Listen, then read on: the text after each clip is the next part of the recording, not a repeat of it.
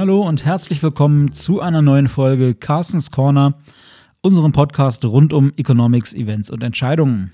Mein Name ist Sebastian Franke und äh, der Carsten, der Carsten Bjeski, unser Chefvolkswirt, der geht uns noch äh, diese Woche ab. Der ist noch im Urlaub in Italien und lässt sich da gut gehen. Der steht uns dann nächste Woche wieder zur Verfügung und wird uns dann mit seinen Analysen und seinen Einblicken wieder erhellen. Aber in der Zwischenzeit habe ich mich natürlich darum gekümmert, dass wir hier interessante Gäste auch haben, die uns trotzdem äh, dann interessante Einblicke auch gewähren können. Letzte Woche war das äh, der Ulf Schmücker aus unserem Financial Markets Team. Und heute sitzt hier bei mir der Jan Wedigo Radermacher. Hallo Jan. Hallo Sebastian. Jan, du kommst aus einem Team bei uns im Haus in der Bank, das den fancy Titel trägt äh, International Advanced Analytics. Das klingt schon mal sehr spannend. Äh, und ich dachte mir, da können wir doch mal drüber reden und äh, uns mal erzählen lassen, was du so machst den lieben langen Tag und was so euer Aufgabengebiet ist. Weil das ja auch ein Aufgabengebiet ist, das äh, aktuell immer mehr, gerade große Unternehmen für sich entdecken und dem auch allgemein eine große Bedeutung für die Wirtschaft in Zukunft zugeschrieben wird. Ja, sehr, sehr gerne. Aber ich denke, vielleicht heute macht es auch Sinn, äh, noch kurz über die BIP-Zahlen äh, zu reden. Zuerst vielleicht, die äh, gerade rangekommen sind. Da bist du ja als Volkswirt der Experte im Haus. Willst du da noch was zu sagen? Ähm, ja, also das ist richtig. Also heute ist ja der Donnerstag. Wir nehmen ja die Folge heute auf und die wird dann am morgigen Freitag zu hören sein für Sie, liebe Hörerinnen und Hörer. Und äh, tatsächlich sind heute die BIP-Zahlen rausgekommen, sowohl für das zweite Quartal in Deutschland als auch äh, für die USA. Und ähm, im Wesentlichen kann man sagen, dass die Marktreaktion da in Deutschland ein bisschen heftiger war. Also beide Zahlen waren natürlich im Prinzip dramatisch schlecht. Äh, jeweils das, das äh, schlechteste Quartal seit Beginn der Aufzeichnungen. In Deutschland waren es minus 10,1 Prozent. Das ist also mehr als doppelt so stark der Ausschlag nach unten wie beim bisherigen Rekord im ersten Quartal 2009. Ähm, und in den USA, die geben das ja mit einer aufs Jahr, aufs ganze Jahr gerechneten Rate an. Also was wäre, wenn das ganze Quartal, äh, das ganze Jahr so gut oder schlecht gelaufen wäre wie das betrachtete Quartal. Und da sprechen die also von minus 32,9 Prozent. Der Wert in den USA war sogar ein kleines bisschen besser als erwartet, aber ähm, wenn man sich in solchen Größenordnungen bewegt, da kommt es dann auf den einen oder anderen Prozentpunkt äh, vermutlich auch gar nicht mehr an. Damit sich da eine große Marktreaktion zeigt, hätte man vermutlich schon, äh, schon deutliche, äh, deutlich stärkere Ausschläge oder Abweichungen nach oben oder unten von den Erwartungen haben müssen. Im Wesentlichen preisen die Finanzmärkte ja das ein, was sie für die, für die Zukunft an Erwartungen bereits haben. Und äh, das wird vielleicht noch spannend zu sehen, denn die Finanzmärkte sind ja momentan noch so ein bisschen in dem Modus, dass sie eigentlich von einer recht schnellen Erholung wieder ausgehen. Und ob das dann so kommen wird, das muss man schauen. Also gerade mit Blick auf die Wirtschaft in den USA kann man da vielleicht doch ein bisschen skeptischer sein, weil das Infektionsgeschehen da ja auch so ein bisschen unübersichtlich ist über die verschiedenen Staaten hinweg. Und ähm, auch der Arbeitsmarkt da nicht so gut aussieht. Die USA sind ja eine Wirtschaft, die ganz, ganz stark schon seit jeher auch vom inländischen Konsum getragen wird. Und wenn dann mit schlechten Arbeitsmarktzahlen dann vielleicht das Verbrauchervertrauen verloren geht, dann äh, kann es auch sein, dass so eine Erholung mal länger dauert. Aber ich denke, das ist ein Thema, zu dem uns Carsten dann nächste Woche sicherlich wieder mehr erzählen kann. Mein Fachbereich ist ja eigentlich gar nicht so sehr äh, die Makroanalyse, sondern mehr so der Bereich Verbraucherverhalten. Und von daher denke ich, gehen wir dann doch zurück zu dem Grund, äh, aus dem ich dich heute hier eingeladen habe. Und äh, dieser Grund hat ja letzten Endes einen bestimmten Namen. Das ist nämlich das, womit äh, du und deine Kollegen, womit ihr euch so den lieben langen Tag beschäftigt. Es gibt ja immer so bestimmte Buzzwords, ne, die man immer dann findet, wenn man in Geschäftsberichten großer Unternehmen zum Beispiel den Teil aufschlägt, der sich mit den Chancen und Herausforderungen der Zukunft beschäftigt oder so bestimmte Wörter, die regelmäßig in Strategie-Meetings fallen.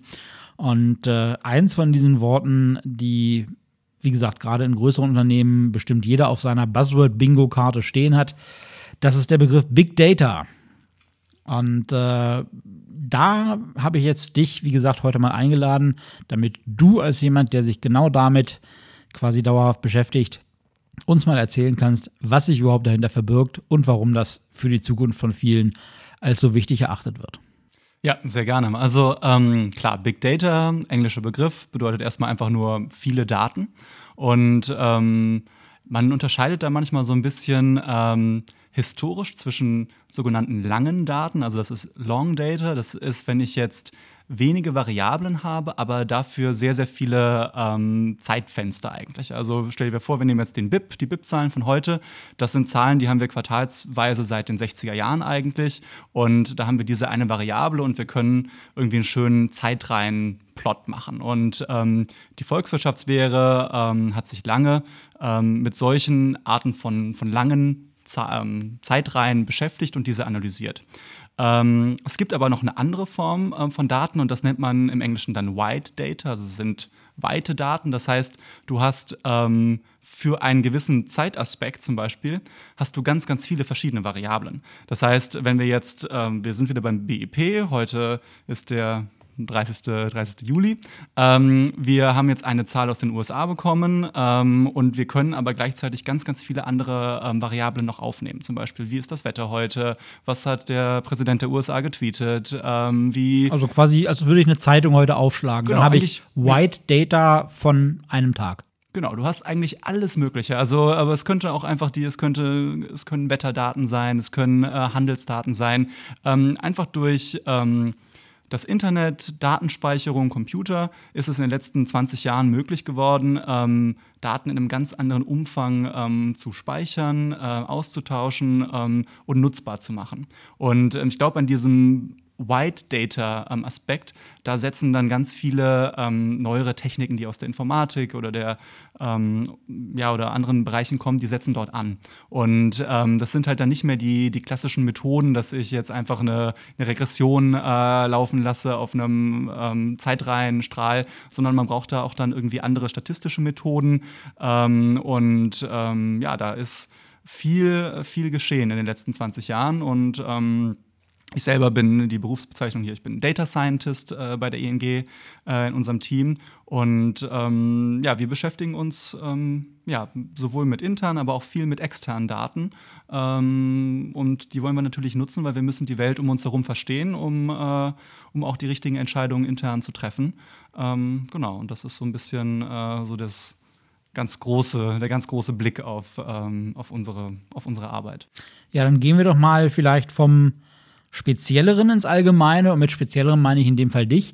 Erzähl doch ein bisschen was zu dir. Wie kommt man dazu, sich mit diesen Themen zu befassen? Äh, es ist ja doch, also ich finde es durchaus interessant, aber es äh, war jetzt zumindest zu der Zeit, wo ich äh, damals studiert habe, noch kein Aspekt, äh, den ich präsent hatte, von dem ich mir da irgendwie hätte vorstellen können, das zu vertiefen. Ist also ganz offensichtlich schon etwas neuere Entwicklung. Äh, aber was hat dich dazu bewogen und wie sieht so dein Werdegang aus, der dich dann zu uns geführt hat und eben in unser Team, in dem du dich damit beschäftigst? Ähm, ja, also ich bin, ähm, komme ursprünglich aus dem, aus dem Rheinland und ähm, fand in der Schule Mathe immer eigentlich ganz cool. Und in Deutschland wird man da oft so ein bisschen in die Ingenieursrichtung gedrückt.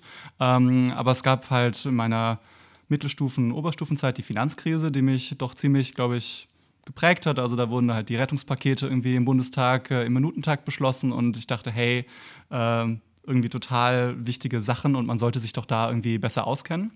Und ähm, ich bin dann nach Rotterdam ähm, gegangen, um dort äh, Ökonometrie zu studieren. Also das äh, ja, das Wort kannte ich vorher noch nicht. Ähm, es ist kurz eigentlich eine Mischung aus ähm, Mathe und VWL oder Informatik und VWL. Es geht im und Wesentlichen um das Bauen von Modellen, genau, die ja. die Ökonomie, die Volkswirtschaft abbilden sollen. Genau, absolut. Aber das, das Studium ist halt, ähm, ja, es ist ein Grundstudium, das heißt, man hat dann halt irgendwie einzelne Bereiche der Mathematik, also viel Statistik, Analysis, äh, aber halt auch Programmieren, ähm, Grundzüge der VWL und das habe ich gemacht. Ähm, und habe dann aber auch irgendwann gemerkt, hey, ich finde die, die VWL auch cool und äh, habe dann auch Kurse mehr in VWL belegt. War dann nach dem Bachelor für ein Jahr ähm, bei der Weltbank in Washington und äh, habe da irgendwie gemerkt, hey, es sind äh, super spannende Themen, super wichtige Themen, aber die Ökonomen irgendwie, die dort oder viele, die dort arbeiten, ähm, nutzen viel einfach diese alten Methoden. Also die, äh, ähm, ja. Die bekannten Zeitreihen, von denen du erzählt hast, zum Beispiel so eine BIP-Zeitreihe aus den 60ern, genau, genau. über die man dann ja. so eine Regressionsanalyse laufen lässt, um Erkenntnisse zu genau. gewinnen. Und das wäre zu schmal, zu eng fokussiert. Genau, sowas oder auch halt diese klassischen Umfragen. Dann wird da irgendwie durch Entwicklungsländer, geht man von Haushalt zu Haushalt und fragt die, hey, wie viel Geld habt ihr oder sowas. Also das sind klassische Methoden, um Informationen zu bekommen. Ähm, ja, und ich dachte einfach, wir sind irgendwie in, einem, in, einer Zeit, wo man halt mit Computern eigentlich so viel machen kann, mit Daten so viel machen kann. Ähm, und es ist im, im Curriculum von, also zumindest von der VWL noch nicht drin. Und ähm, deshalb hatte ich dann halt geguckt, hey, wie kann ich mich irgendwie mit dem Master dann irgendwie anders noch entwickeln und ähm, habe dann Data Science wirklich studiert in Barcelona. Also das gab es da wirklich schon einen Studiengang.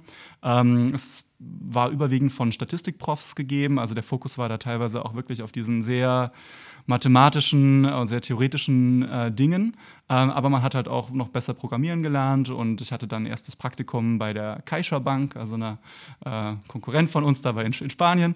Ähm, genau, und bin dann aber, ähm, wollte ich zurück nach Deutschland, äh, habe hier ähm, angefangen zu promovieren und 2018 dann äh, eine Teilzeitstelle hier bei der ING äh, angefangen. Also jetzt bin ich ähm, drei Tage die Woche äh, im Data Science Team hier äh, und den Rest meiner Zeit bin ich ähm, jetzt in der Uni am Lehrstuhl und ähm, promoviere, aber auch Schnittmenge von ähm, ja, Finanzökonomie und Data Science eigentlich.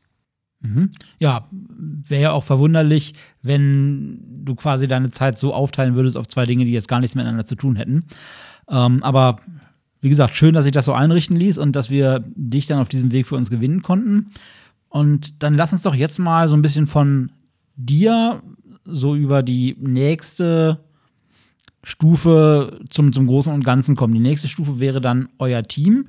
Und äh, erzähl uns doch mal, was ihr so macht, worin eure Arbeit liegt, die ihr hier bei uns in der Bank tut. Ja, ähm, ja also ganz kurz gesagt, ähm, unser Team ähm, beschäftigt sich damit, wie können wir ähm, statistische Methoden, Methoden aus der künstlichen Intelligenz, aus dem maschinellen Lernen, ähm, um diese ganze Bingo-Liste äh, zu vervollständigen. Äh, wie können wir die anwenden auf ähm, Prozesse, die wir innerhalb des Banking haben? Also ich bin vor allen Dingen im Retail. Im Retail-Bereich sind wir ähm, aktiv und das geht von ähm, Fragen, wie können wir irgendwie eine sinnvolle Kategorisierung machen ähm, bei Transaktionen. Also das heißt, jeder, der irgendwie seine App äh, hat und da sieht, ähm, hey, jetzt wurde mein Rewe-Einkauf als, als äh, Einkauf ähm, für Lebensmittel äh, kategorisiert äh, und meine Überweisung äh, für ein Geburtstagsgeschenk für die Freundin äh, wurde, ja, wurde dann irgendwie als andere ähm, Ausgabe kategorisiert. Das ist so eine klassische Sache, die man machen kann. Was anderes, wenn äh, man jetzt einen Baufehlkredit beantragt und da Dokumente einschickt, äh, wie können wir da irgendwie ähm, gut Informationen schnell rauslesen, sodass unsere Sachbearbeiterinnen und Sachbearbeiter ähm, schneller durch, durch äh, so einen Prozess durchkommen können.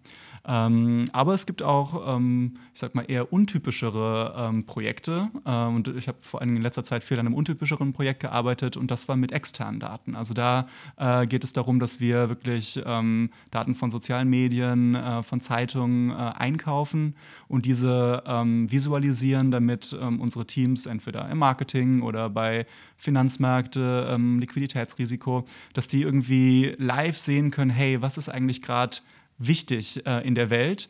Ähm, und da nicht nur auf die, was in den Zeitungen, also was in einer Zeitung gerade drin steht, ähm, sich das angucken, sondern dass die halt auch irgendwie besser durch so sozialen Medien durchgucken können, das visualisiert bekommen, welche, welche Trends gerade da, da abgehen, in welchen, welchen Subbereichen.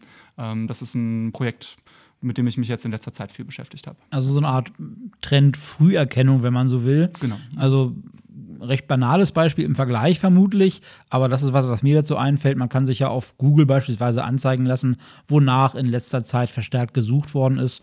Und das ist vermutlich etwas, worauf ihr euch da stürzt und das eben nur auf sehr viel mehr Bereiche noch anwendet und sehr viel breitere, eine sehr viel breitere Datenbasis da heranzieht und äh, die dann eben untersucht, was sich da tut. Genau, also wir haben uns absolut von dem ähm, Google Trends äh, inspirieren lassen und haben halt irgendwie gesehen, hey, das ist total cool für den ersten Blick, aber wenn man ein bisschen tiefer gehen will, dann muss man halt doch irgendwie noch andere Daten haben und äh, haben das halt versucht dann mit, mit anderen Daten nachzubauen und ähm, ja. Das ist ja vielleicht, wenn man so nennen möchte, bezogen auf unseren täglichen Betrieb doch eher so ein bisschen Grundlagenforschung, was ihr betreibt. Ne? Also du hast ja auf der einen Seite von recht konkreten Dingen erzählt, wie beispielsweise die Kategorisierung von Transaktionsdaten auf dem Kundenkonto oder äh, den, den Prozess des Einscannens von, von eingesandten Unterlagen, die dann kategorisiert werden. Aber ich denke mal daran, dass gerade so klischeehaft zumindest in der deutschen Wirtschaft doch äh, an vielen Stellen so die Frage immer gestellt wird, und was haben wir jetzt davon? Mhm. Also idealerweise auch äh, mehr oder weniger vorhersagbar und äh, in, in, Zahlen zu fassen, in, in Euro und Cent. Äh, das ist bei so einem Thema ja vermutlich schwierig. Ne? Also mhm. da die Benefits so klar zu umreißen, dass man sagen kann, das kostet uns so viel und bringt uns dann so viel. Äh, deswegen lohnt sich das. Das ist bei so einem Thema vermutlich nicht ganz einfach. Ja, das stimmt. Und da, da, muss ich sagen, haben wir wirklich großes Glück, dass wir halt mit dem Team echt ähm, schon einige sogenannte so Proofs of Concept äh, machen können. Also einfach mal so Fallstudien, was ausprobieren äh, und da nicht direkt äh, kommt, hey, was bringt uns das, wie kann man das messen? Und ich denke, das ist vielleicht auch das, was man so als Data Scientist ähm, dann auch, ja, oder was viele Leute wahrscheinlich auch merken. Ähm, nicht alles, ähm, was wichtig ist, ist auch gut messbar. Und nur weil es nicht messbar ist, sollte man es nicht unbedingt ähm, vernachlässigen. Und ähm, ja, also ich glaube, das ist schon so eine, so eine zentrale Lehre. Ähm, was auch natürlich ein total häufiger Begriff ist, ist dieses Artificial Intelligence, also die künstliche Intelligenz, AI. Ähm, und die Angst immer, dass das halt Menschen komplett ersetzen wird oder überflüssig machen wird. Aber es gibt auch eine andere Interpretation von AI und das ist die Augmented Intelligence. Also das heißt, dass ähm, das ist eine Kombination aus Computer, aus Maschine und Mensch. Und äh, das ist halt gerade so, wenn du ein interaktives Tool hast oder wenn du ähm, irgendwie ähm, ja, jetzt einen Algorithmus hast, der irgendwie Informationen aus PDF-Dokumenten rausliest. Ähm, das ist eine Hilfe für einen Menschen, äh, aber letztendlich wird es ist einfach nur ein zusätzliches Werkzeug und man braucht, glaube ich, den Menschen nach wie vor. Und ähm, von daher, ich glaube, das ist, ähm, sollte man das nicht immer nur so sehen, hey, wir machen jetzt alle anderen Jobs überflüssig, sondern mehr wir ähm, ermöglichen es einfach, die Stärken der Maschine zu nutzen und die Stärken des Menschen zu nutzen und die miteinander zu verbinden. Und ähm, ich glaube, das ist, dahin geht die Reise ein bisschen. Damit idealerweise der Mensch dann seine Aufgabe besser und effizienter erledigen kann, ne, so wie jemand, der ein neues Werkzeug an die Hand bekommt. Ne, also es ist ja so, dass zum Beispiel die Automobilindustrie in Deutschland ja nicht weniger eine Schlüsselindustrie ist, weil dort zum Beispiel Automation und Roboter eingesetzt werden und eben die Autos nicht nur von Menschen zusammengeschweißt werden, sondern dass da eben Maschinen eingesetzt werden, mit deren Hilfe die Menschen, die dort arbeiten, eben ihre Aufgabe besser erledigen. Ja, absolut. Und ich denke auch immer, es hilft mal zu gucken, also vor weiß ich nicht, 150 Jahren, 200 Jahren, die meisten unserer Vorfahren haben in der Landwirtschaft gearbeitet. Wahrscheinlich irgendwie in der Eifel oder, weiß ich nicht, hier in der Wetterau, ähm, kleinen, kleinen Hof und da irgendwie ein Feld bestellt. Ähm, wie viele Leute arbeiten heute noch in der Landwirtschaft? Es ist einfach. Knapp 2% sind es, glaube ich, genau, wenn also ich die das ist, Zahlen ja, und ich denke, ja, und das ist halt, das ermöglicht einfach, ähm, wenn man was technisch machen kann, ähm, kann man es oft effizienter machen und ähm, was dann wirklich wichtig wird, was mehr bezahlt wird, ist die, sind die menschlichen Fähigkeiten und ähm, die dann in Kombination zu nutzen, das ist eine, glaube ich, eine spannende Sache und ich glaube, in die Richtung werden wir wahrscheinlich weitergehen. Was sind denn so die Benefits für, ich sag mal, das große Ganze? Also du hast ja schon von äh, deinen Anfängen zu dem Thema erzählt und von deiner Motivation und äh, beispielsweise dem Blick auf äh, Ökonomen, denen du begegnet bist äh, während deiner Laufbahn, die eben noch in ihren alten Methoden, in ihren alten Sichtweisen vielleicht sogar so ein bisschen gefangen waren. Äh, das ist ja sicherlich auch so ein Blick, den man dann auf das Ganze haben kann, mit der Hoffnung, dass man vielleicht auch sowas wie Vorhersagbarkeit von Wirtschaftsdaten oder auch Gestaltung von Wirtschaftspolitik auf eine breitere Basis stellen kann um da dann bessere Effekte zu erzielen. Ja, absolut. Also wir können jetzt mal das ganz klassische Beispiel nehmen von gerade eben BIP. Also die Zahlen kommen nach wie vor quartalsmäßig raus. Heute sind die jetzt für Deutschland und die USA bekannt gegeben worden. Ja, übrigens ähm, große Neuerung. Äh, heute kamen die deutschen Zahlen erstmals schon 30 Tage nach dem Ende des Quartals.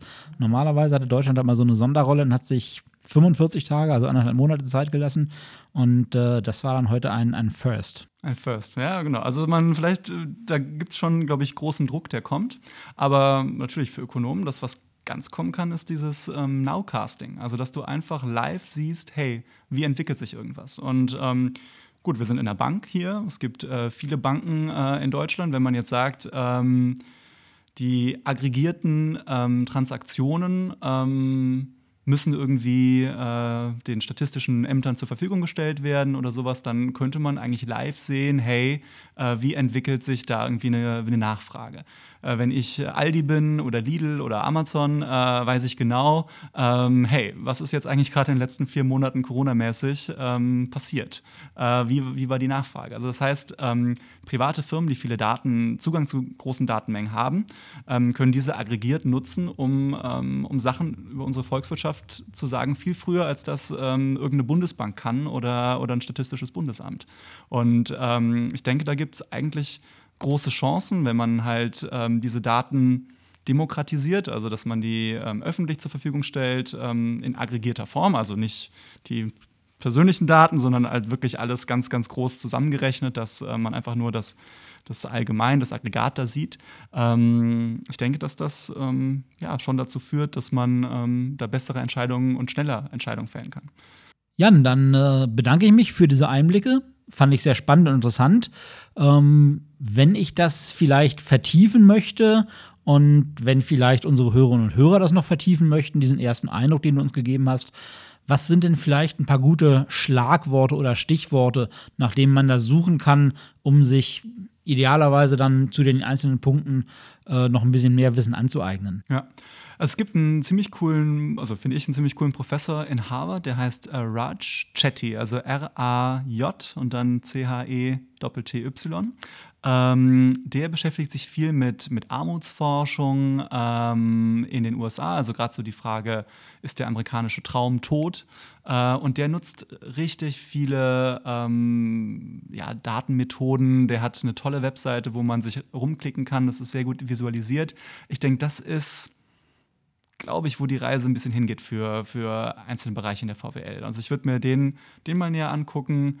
Ähm, ansonsten ähm, was oft gefallen ist, ist Open Data. Also das ist, sind öffentlich zugängliche Daten. Das ist ähm, etwas, wo viele ähm, Transparenz-Lobbygruppen ähm, sich stark für machen. Ich glaube, dass das äh, in vielen Städten schon gemacht wird. Also ich weiß, in Barcelona gibt es eine ganz tolle, ähm, eine ganz tolle ähm, Initiative, um Daten öffentlich zur Verfügung zu stellen, dass ähm, entweder junge Unternehmer oder irgendwelche Aktivisten äh, da tolle Applikationen draus machen können oder sowas. Also ich denke, dass alles so was mit Open Data zu tun hat, auch auch ziemlich cool ist.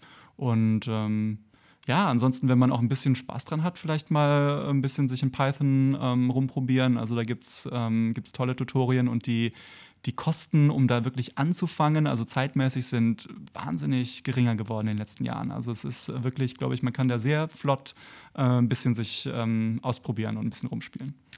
Ja, Python ist eine Programmiersprache. Ja, genau, sorry. Ja, ne, ja, nur genau. um äh, da vielleicht die Zukunftsschwelle doch noch mal ein Stück niedriger zu hängen, dass äh, man da zumindest weiß, womit man es zu tun hat. Jan, vielen Dank. Fand ich sehr interessant. Und äh, an unsere Hörerinnen und Hörer, auch an Sie geht natürlich wie immer unser Dank, dass Sie uns Ihre Zeit und Aufmerksamkeit wieder geschenkt haben. Ich sage mein Sprüchlein jede Woche auf, das tue ich auch dieses Mal wieder. Lassen Sie uns gerne wissen, was Ihnen bei uns gefällt, was Ihnen nicht so gut gefällt in unserem Podcast. Hinterlassen Sie uns Bewertungen auf den Plattformen, auf denen Sie uns hören. Und wenn Sie mal konkrete Kritik oder auch vielleicht auch einen Themenvorschlag haben, immer her damit. Wir freuen uns von Ihnen zu hören. Machen Sie es gut, bleiben Sie uns gewogen und vor allen Dingen bleiben Sie gesund.